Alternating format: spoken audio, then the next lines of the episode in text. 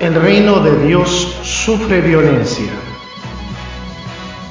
y solo los violentos lo arrebatarán.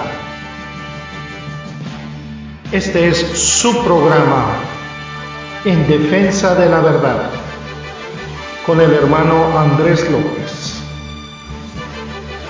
Bienvenidos.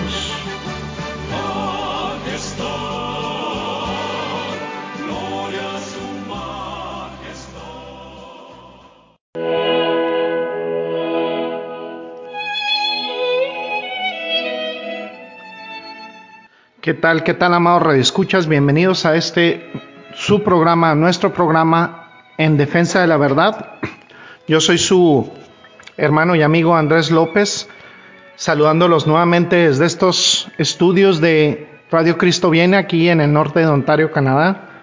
Bien contentos de estar nuevamente con ustedes, disfrutando de la palabra de Dios, disfrutando de el análisis de la Escritura con este programa en defensa de la verdad, cuyo objetivo es eh, difundir la sana doctrina, permitir que el pueblo de Dios despierte este letargo donde estamos dormidos y permitimos de repente que haya muchísimas doctrinas y mucha información y mucha apostasía, cosas que son contrarias a la escritura, a la palabra de Dios y es importante colocar los puntos sobre las IES, por así decirlo, y analizarlo por medio de la escritura, más que por, por emocionalismo o más que por cuestiones que tengan que ver con preferencias personales. Esto tiene que ver, sin duda alguna, con clarificar cuestiones en base a la palabra de Dios. Eh, les recuerdo que estamos en diferentes plataformas, estamos en Anchor, estamos en Spotify, estamos en Google Podcast y estamos también en YouTube para la gloria y la honra de Dios. Vamos a ver este, este pasaje bíblico que está en 2 de Corintios capítulo 11 versículos 7 al 15 dice lo siguiente: Pequé yo humillándome a mí mismo para que vosotros fueseis enaltecidos por cuanto os he predicado el evangelio de Dios de balde. ¿He despojado a otras iglesias recibiendo salario para serviros a vosotros? Y cuando estaba entre vosotros y tuve necesidad, a ninguno fui carga pues lo que me faltaba lo suplieron los hermanos que vinieron de Macedonia, y en todo me guardé y me guardaré de seros gravoso. Por la verdad de Cristo que está en mí, que no se me impedirá esta mi gloria en las regiones de Acaya. ¿Por qué? Porque no os amo, Dios lo sabe. Mas lo que hago lo haré aún para quitar la ocasión a aquellos que la desean, a fin de que aquello en que se glorían sean hallados semejantes a nosotros. Porque estos son falsos apóstoles, obreros fraudulentos que se disfrazan como apóstoles de Cristo. Y no es maravilla porque el mismo Satanás se disfraza como ángel de luz.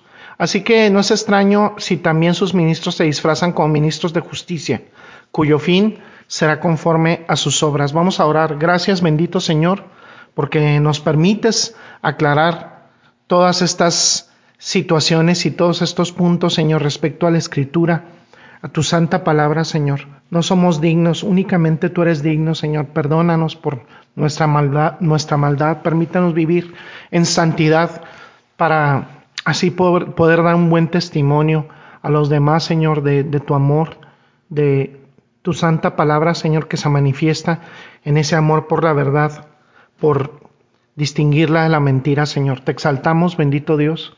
Bendito seas por siempre. En Cristo Jesús te damos siempre la gloria y la honra.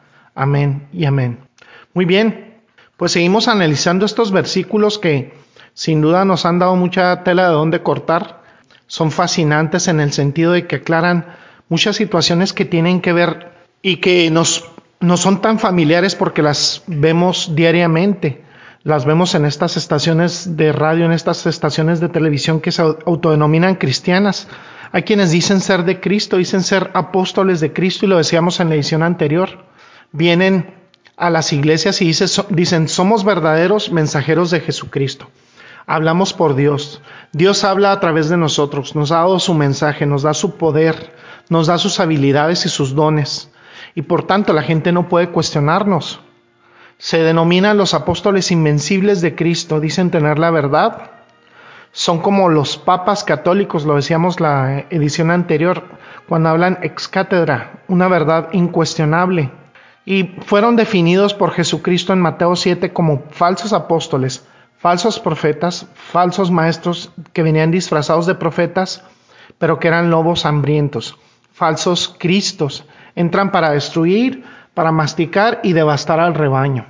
Incluso en el capítulo 15 de Hechos hay una advertencia. Vamos a ver Hechos 15, 23. Hechos capítulo 15, versículo 23 dice, y escribir por conducto de ellos los apóstoles y los ancianos y los hermanos a los hermanos de los de entre los gentiles que están en Antioquía, en Siria y en Cilicia, salud. Ahí habla precisamente de estos falsos apóstoles, que dice que está, eh, dice eh, la escritura que estaban saliendo falsos maestros y que son de, de, nuestro número. Dice, salieron de la iglesia de Jerusalén, afirman ser apóstoles de Jerusalén, afirman ser representantes de Jesucristo enviados por la iglesia de Jerusalén, tienen todas las credenciales. No dimos ninguna instrucción, ninguna en absoluto. Os han perturbado con sus palabras, han perturbado vuestras almas. Nos pareció bien entonces, habiendo llegado a un mismo sentir, seleccionar hombres para enviaros con nuestros amados Bernabé y Pablo, hombres que han arriesgado sus vidas por el nombre de nuestro Señor Jesucristo. Los verdaderos apóstoles están dispuestos a jugarse la vida. Así que no los vamos a enviar para poder separar la verdad del error, el trigo de la cizaña. Lo vemos en Romanos 16. Dice en Romanos 16, tales hombres no son esclavos de nuestro Señor Jesucristo. Era lo que estaba pasando también en la iglesia en Roma. Disensión, obstáculos, enseñanzas contrarias al Evangelio, gente que se apartaba de la verdad. Y estos hombres no eran esclavos de Jesucristo. Decían ser siervos de Cristo, pero decía que eran esclavos de sus propios apetitos, de sus propios deseos y lujurias y dicen y hablan suaves halagadores discursos para engañar los corazones de los desprevenidos, o sea, de los las personas que voluntariamente son ignorantes por flojera, que no, no escudriñan la palabra de Dios, o quienes verdaderamente quieren tener una relación personal con Jesucristo, pero son engañados por estos charlatanes. Y estos, todo el juego, entran, hacen todo lo que la lujuria y sus deseos y sus propios corazones perversos les dicen que hagan, están impulsados por sus propias pasiones para cumplir sus propios deseos expensas de las personas. Son falsos apóstoles. Hacen afirmaciones grandiosas, se dicen ser portavoces de Dios y por eso piden no ser cuestionados, porque no desean ser expuestos ni acusados de sus mentiras y no se les puede cuestionar porque pues bueno, como vienen por parte de Dios, pues es como cuestionar a Dios. Los llama obreros fraudulentos el apóstol Pablo en el versículo 13. Ellos llaman al apóstol Pablo engañador y eso lo alude en el capítulo 12, versículo 16. Sin embargo, ellos eran los verdaderos engañadores y charlatanes, farsantes, trabajadores engañosos, mentirosos, rebeldes, charlatanes. Vamos a ver la epístola a Tito capítulo 1, versículo 10 dice, porque hay aún muchos contumaces, habladores de vanidades y engañadores, mayormente los de la circuncisión. Ahí andaban en esa época incluso con eh, Tito ya en una posición de liderazgo. Habría que silenciarlos porque trastornan a las familias, porque hablan cosas que no son verdad. Van a las iglesias, afirman trabajar en ellas, afirman ser obreros en el reino de Dios, pero son mentirosos y engañadores, porque ellos perciben sus propios intereses. Persiguen, perdón, eh, sus propios intereses y se percibe a sí mismo que persiguen sus propios intereses. Reclaman un apostolado porque sienta las bases para su engaño y les permite operar de una manera en donde no pueden tener una rendición de cuentas. Esta gente se dicen en realidad ser apóstoles, e, ellos enganchan de repente a muchas personas a su engaño, son malvados engañadores. Y está, está escrito en muchos pasajes en, Jeremías, en los capítulos 14, 17, 23, los puede anotar, amados radioescuchas, que no vamos a tener tiempo para, para cubrirlos porque hay tanto material. Y eran como los profetas de la antigüedad y como son los apóstoles, mentados apóstoles, entre comillas, de hoy, terribles engañadores, utilizan formidables títulos, gran fanfarria. Hay personas que incluso se creen que tienen estos títulos, comienzan a engañar.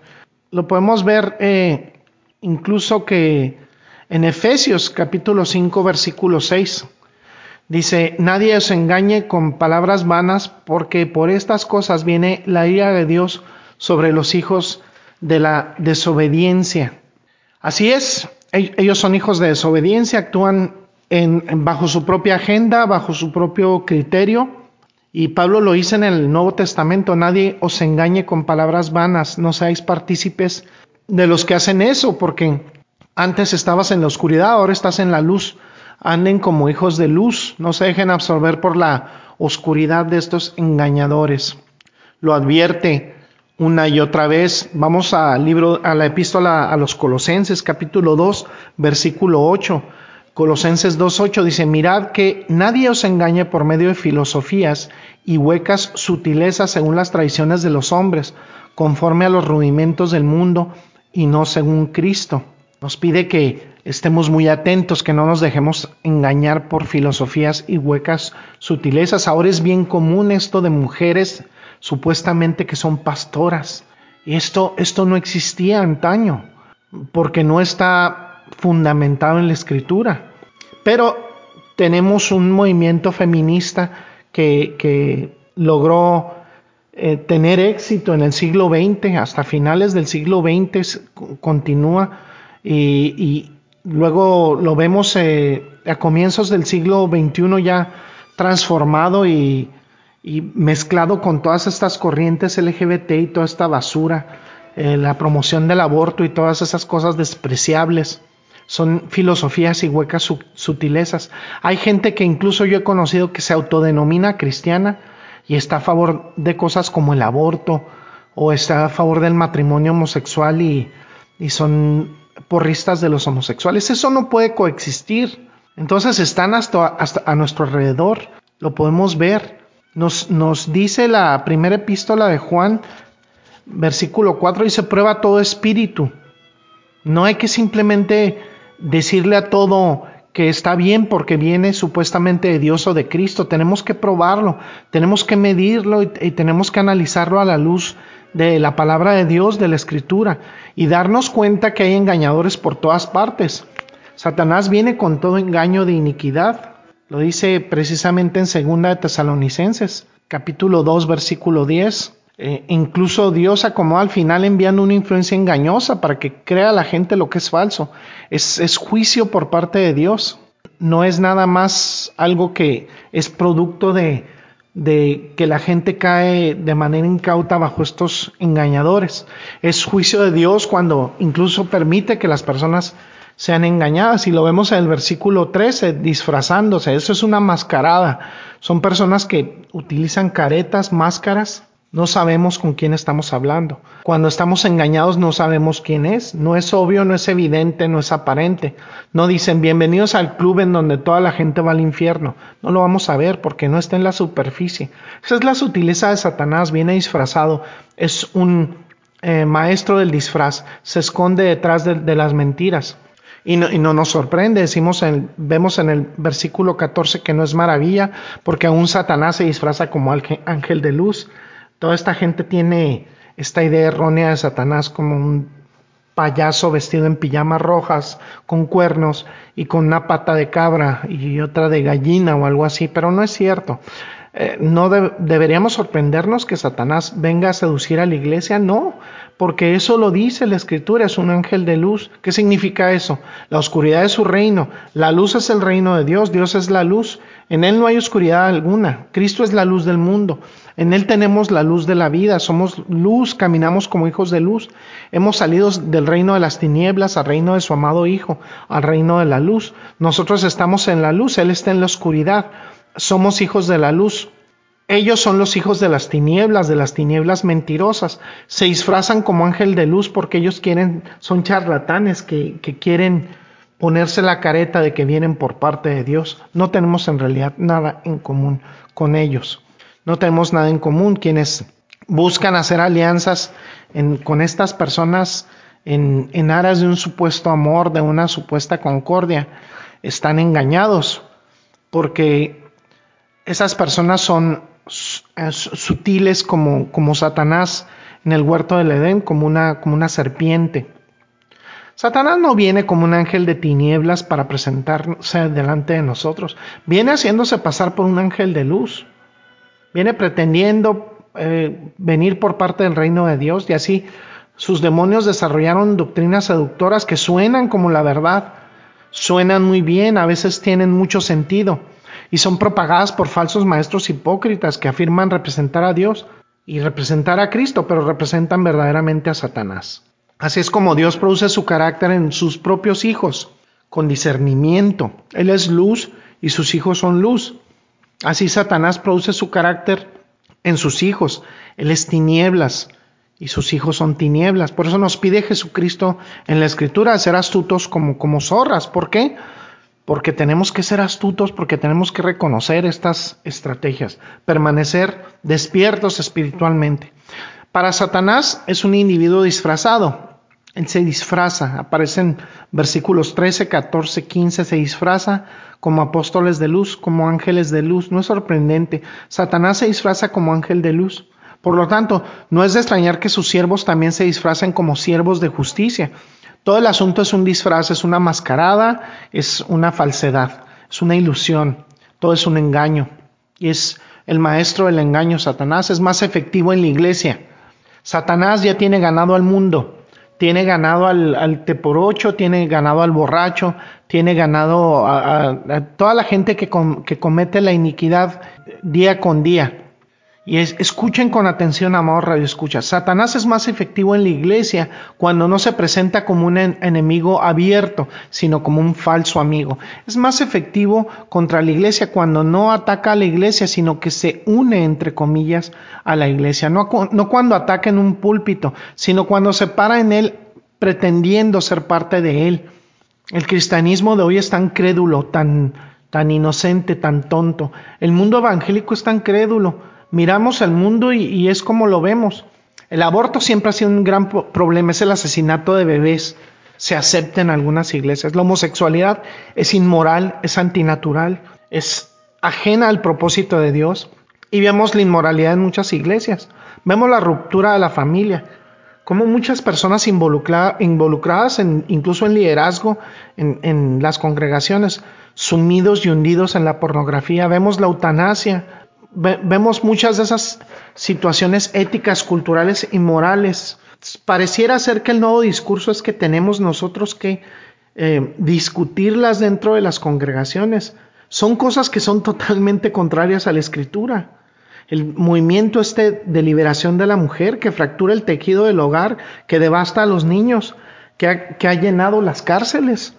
Vemos el materialismo externo de la cultura que nos rodea, despojando a la gente de los valores reales, de los valores morales eh, establecidos en la escritura. Y así todos nos ejercitamos y nos molestamos en lo que es evidente y es obvio para nosotros porque está, es atacado en la escritura. No hay nada sutil en, en matar a los bebés antes de nacer. No tiene que haber ningún tipo de sutileza en eso, ni tiene que haber excepciones. No, no tiene que irse a ninguna Suprema Corte para ser alegado como legal. Es algo que indudablemente está, es contrario a la escritura. La pornografía no puede ser discutida como tener un efecto positivo. No hay nada positivo en cuanto a la pornografía. Tendría que ser totalmente destruida y aniquilada porque destruye familias, destruye matrimonios. Pueden ver... Eh, por todo el Internet está con millones de páginas, que muchas veces está hay búsquedas inocentes, búsquedas normales, y tiene que haber filtros en Internet para que no salgan páginas pornográficas. Podemos encender la televisión, en, en todas partes está la sensualidad, los desnudos, las malas palabras. Podemos verlo por todas partes, no es sutil. La homosexualidad no es sutil, ya no se mantiene en un closet alguna vez lo fue, ahora no es sutil, ahora es descarada, es flagrante, es desafiante, es directa, junto con todas las inmoralidades de nuestra cultura, está ahí mirándonos directamente a los ojos. Entonces la iglesia, amados radioescuchas, en su credulidad se preocupa por todo, por todos estos asuntos, todos estos pecados. Tenemos que tener una visión bíblica al respecto.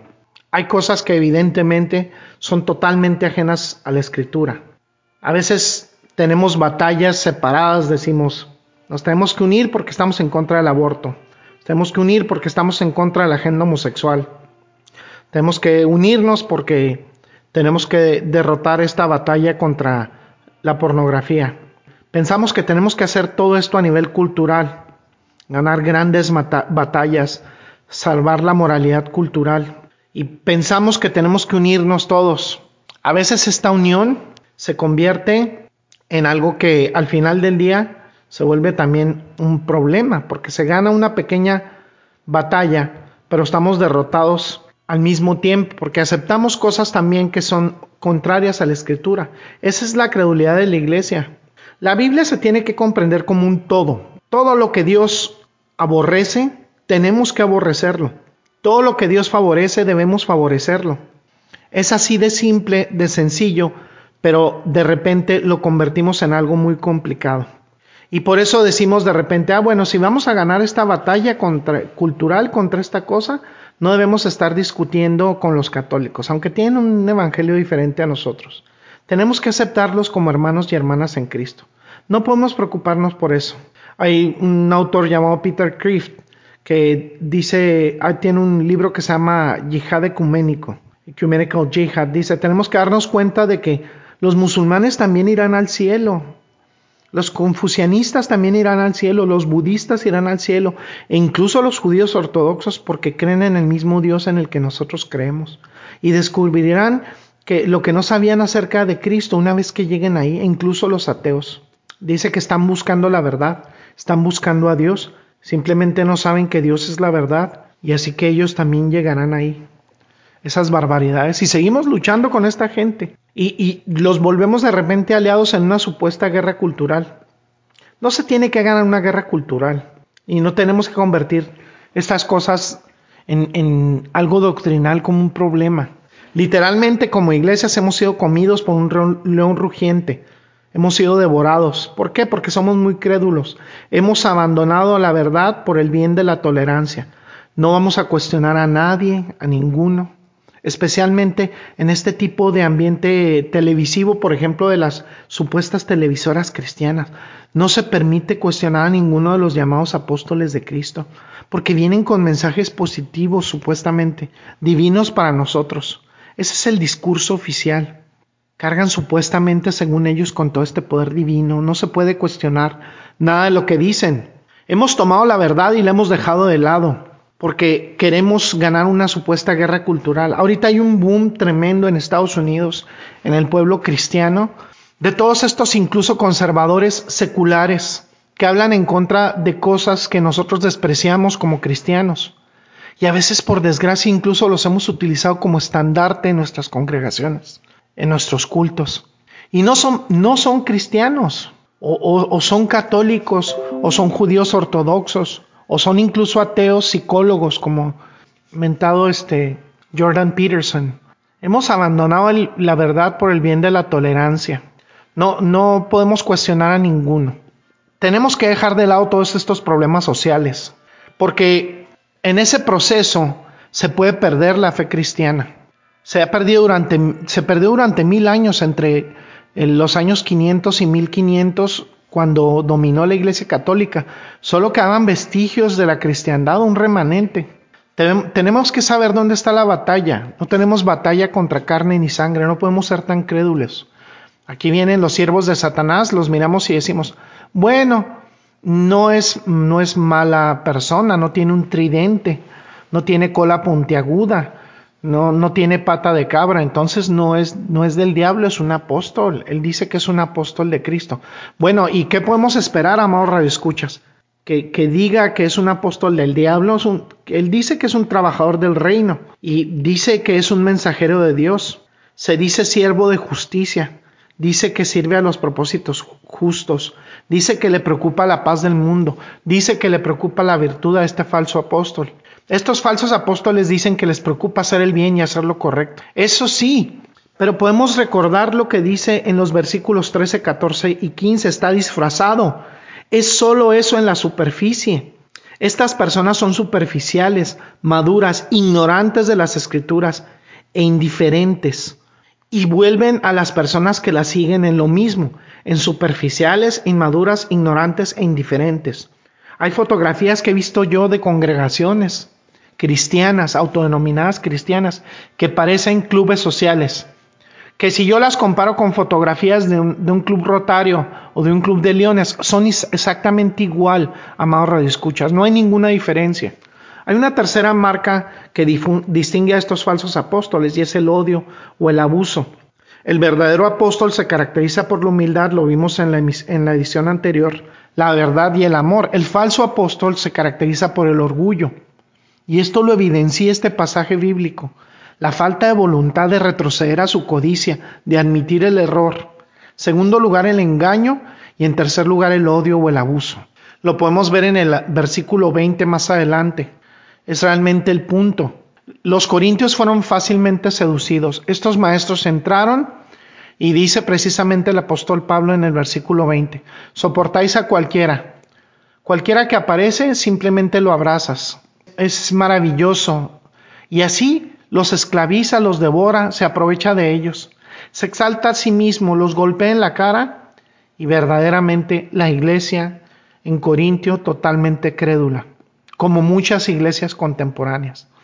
Estos falsos maestros entran como le dice en el versículo 4, entran, predican a otro Jesús, traen el poder de un espíritu diferente, predican un evangelio diferente y la gente los abraza, la gente los apoya. Se sientan ahí y toman esa doctrina como propia.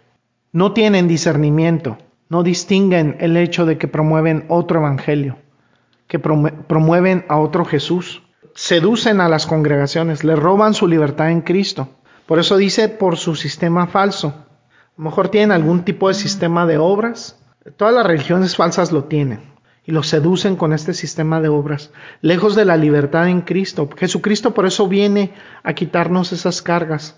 Los hacen esclavos, los hacen esclavos de mentiras, los devoran, los hacen presa, los mastican, los tragan, los devoran. Lo vemos en precisamente en Lucas capítulo 20 versículo 47. Dice, que devoran las casas de las viudas y por pretexto hacen largas oraciones. Estos recibirán mayor condenación. Devoran las casas de las viudas, lo que significa que se quedaban con todo el dinero de las pobres viudas. Es algo acerca de estos falsos maestros. Toman todo el dinero de todo el mundo. Son unas aspiradoras. Y a menudo lo tomaban de las viudas. Quitan la libertad quitan el dinero, se aprovechan de la gente. Wow, son tremendos engañadores. En el capítulo 12, versículo 16, utiliza el, mismo, el mismo concepto. Los engañan, los atrapan, los succionan. Los atrapan como en una red, los esclavizan. Los mastican y los devoran. Toman todos sus recursos, los atrapan como un pez en una red. Son orgullosos y arrogantes y se enseñorean de las congregaciones los golpean a la gente de las congregaciones en, su, en la cara. Y bueno, no significa a lo mejor que abusen físicamente de los corintios, puede significar también eso, algún tipo de abuso físico. Pero lo más probable es que sea en un sentido metafórico, habla de una humillación a la congregación. Golpear a alguien en la cara es una señal y en, griego koiné es una señal de, de desprecio. Golpearlo en la cara es una grave señal de falta de respeto, de desprecio. Se usa mucho en, Primera de Reyes capítulo 22, versículo 24. Se lo hicieron a, Jesús, lo, tratan, lo trataron con desprecio. Lo vemos, vamos a ver, en Primera de Reyes les voy a dar esa referencia. Vean Primera de Reyes capítulo 22, versículo 24, donde se hace esta referencia, dice, entonces se acercó Sedequías hijo de Kenaná, y golpeó a Micaías en la mejilla diciendo, ¿por dónde se fue de mí el Espíritu de Jehová para hablarte a ti? Así abofeteaban y así se, burlaban de esta persona y, decían su, y así expresaban su desprecio por él. En Lucas en el capítulo 22, versículo 64, dice lo siguiente también. Dice, y vendándole los ojos, le golpeaban el rostro y le preguntaban diciendo, profetiza, ¿quién es el que te golpeó? Como se lo hicieron a nuestro amado Jesucristo.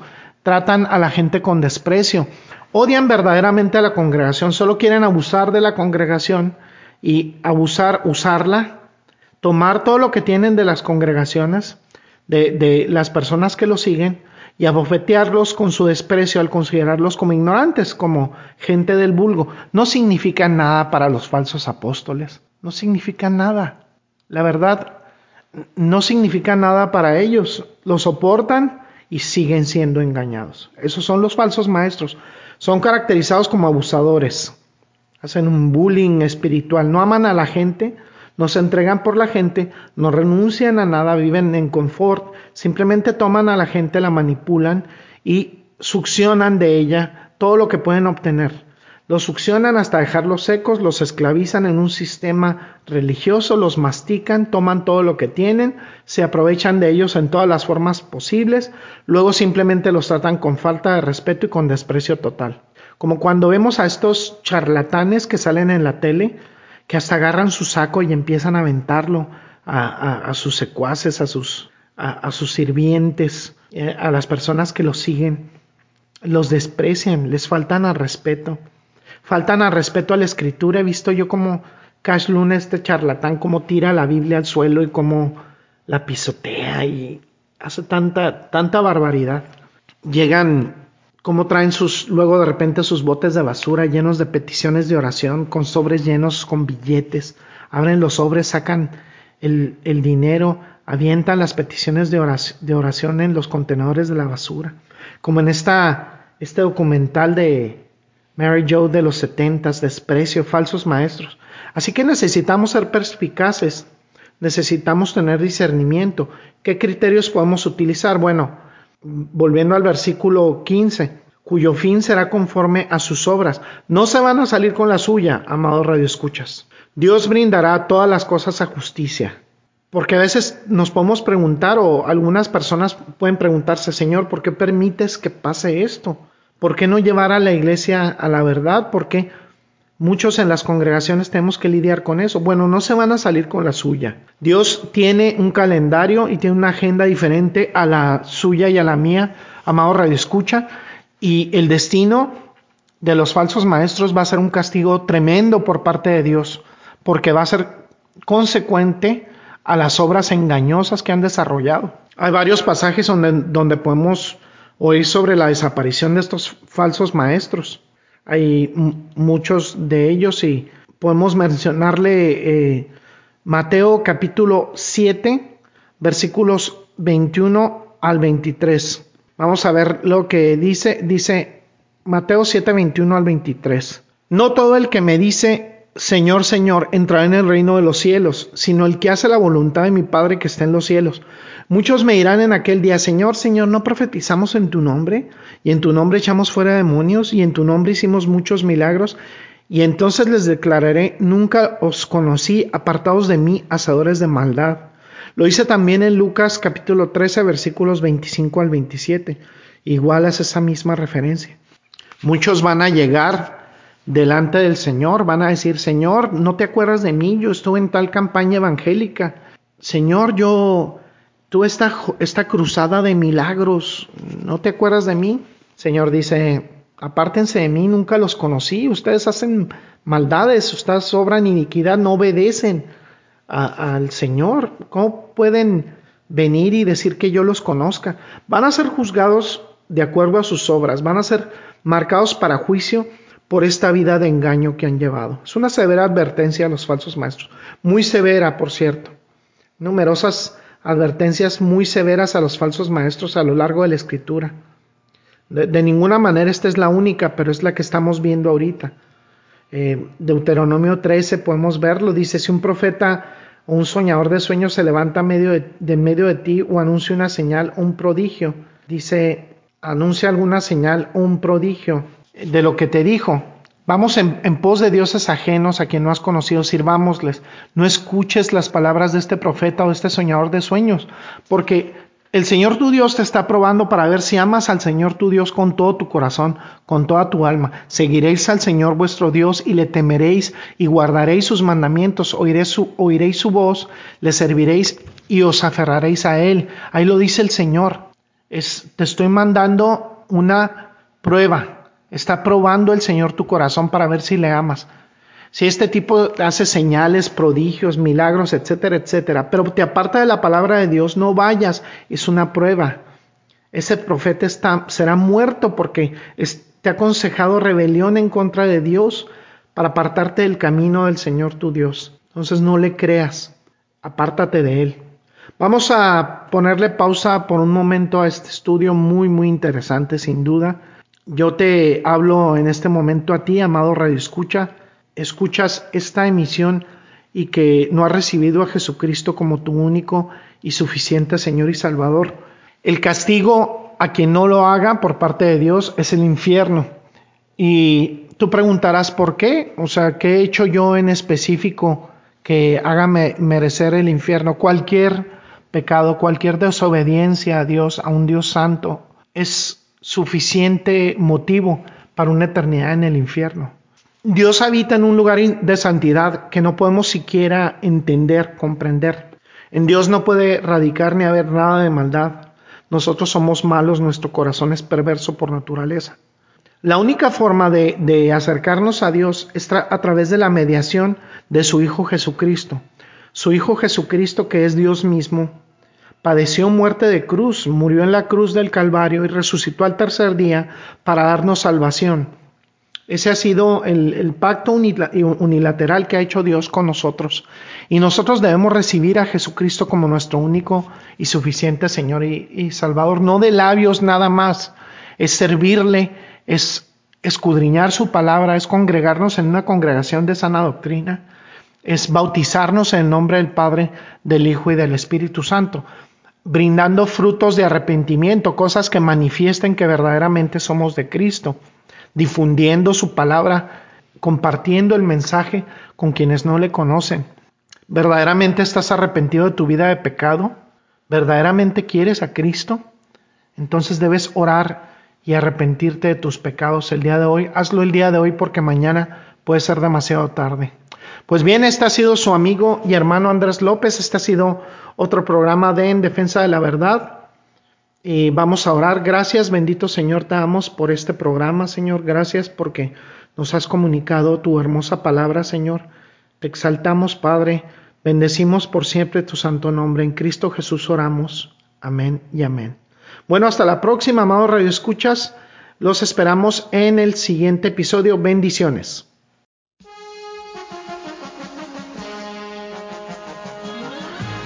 Gracias por acompañarnos en este su programa En Defensa de la Verdad. Lo esperamos para nuestra siguiente emisión. Hasta la próxima. Bendiciones y paz de Cristo.